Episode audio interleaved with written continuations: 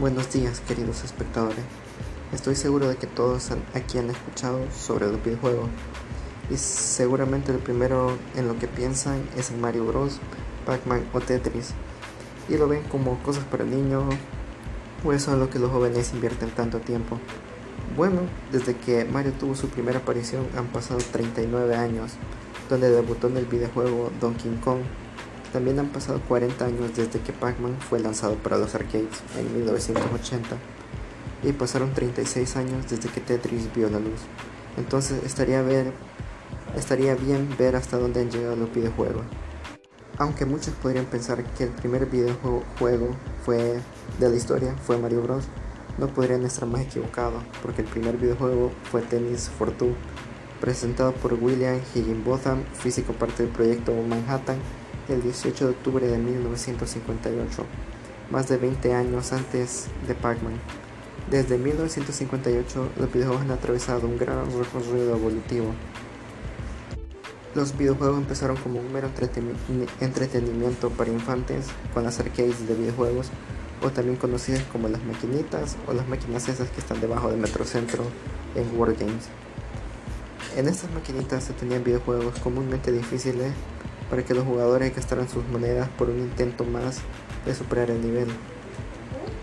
Estas máquinas presentaban unos gráficos 2D y entre sus títulos más famosos estaban Street Fighter, el antes mencionado Pac-Man, Tekken y Mortal Kombat. Estas máquinas tuvieron un gran auge en la década de los 70 hasta la década de los 90. Luego, de los arcades aparecieron las consolas de sobremesa, siendo una de las primeras la Atari 2600 lanzada al mercado en 1977. Con la llegada de los arcades, perdón, con la llegada de las consolas, las arcades empezarían a perder popularidad, ya que fue con la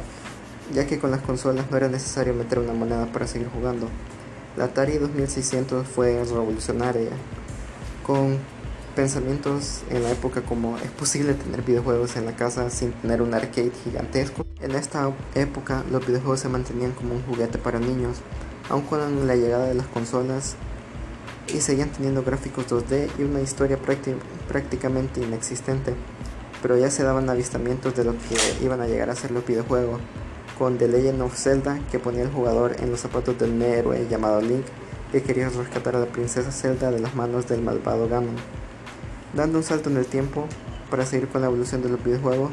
nos vamos a la década, a la década de los 90, donde la era dorada de los arcades ha terminado, donde aparecieron las primeras consolas capaces de renderizar gráficos en 3D, con la primera PlayStation, donde debutaron muchos juegos con una historia, aunque no tan profunda, muy buena, como las sagas Resident Evil, Silent Hill y su cinematográfico Metal Gear Solid, dirigido por Hideo Kojima. También estaba la Nintendo 64 con el salto a Mario a las tres dimensiones, con Super Mario 64 y el revolucionario The Legend of Zelda, Ocarina of Time y su hermosa historia. Aquí los juegos ya empezaban a aparecer más a lo que conocemos hoy, así que saltemos a los 2000 y hablemos de lo que se han convertido los videojuegos. Con las últimas dos generaciones de consola, la séptima generación con PlayStation 3, Nintendo Wii y Xbox 360, los videojuegos dieron un gran salto narrativo y gráfico, siendo los mayores exponentes de esta generación Halo 3, The Elder Scrolls 5, Bioshock, Call of Duty 4 Modern Warfare, Dark Souls y Far Cry 3, donde ya se tenían historias maduras y profundas que habían dejado de ser para niños e iban más enfocadas a un público mayor, como lo es The Last of Us, un videojuego en un apocalipsis, zombie donde nos ponen los zapatos de Joel, un hombre que perdió a su hija al inicio de la pandemia y ahora se le encarga llevar a una niña que es inmune a un laboratorio para tratar de encontrar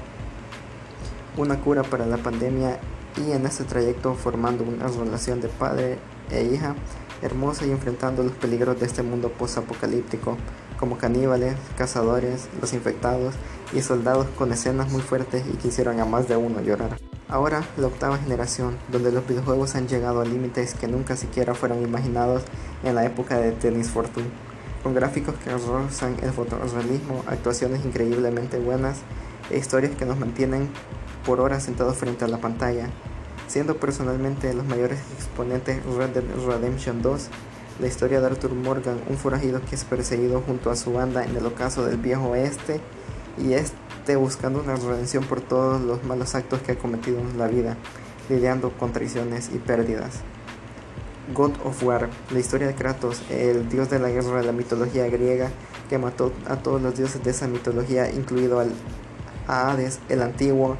dios de la guerra, buscando tener una vida tranquila en las tierras nórdicas con su hijo teniendo que llevar las cenizas de su esposa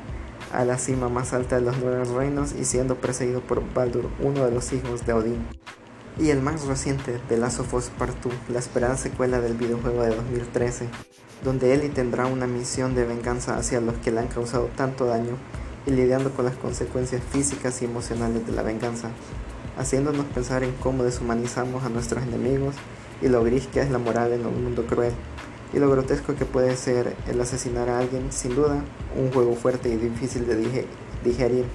con un final bastante deprimente y que nos dejará pensando por meses o incluso años. Ahora, con la novena generación a la vuelta de la esquina, que promete tener una, una simulación de luces llamada Ray Tracing que va a llevar los gráficos de los videojuegos al siguiente nivel, esperemos que todo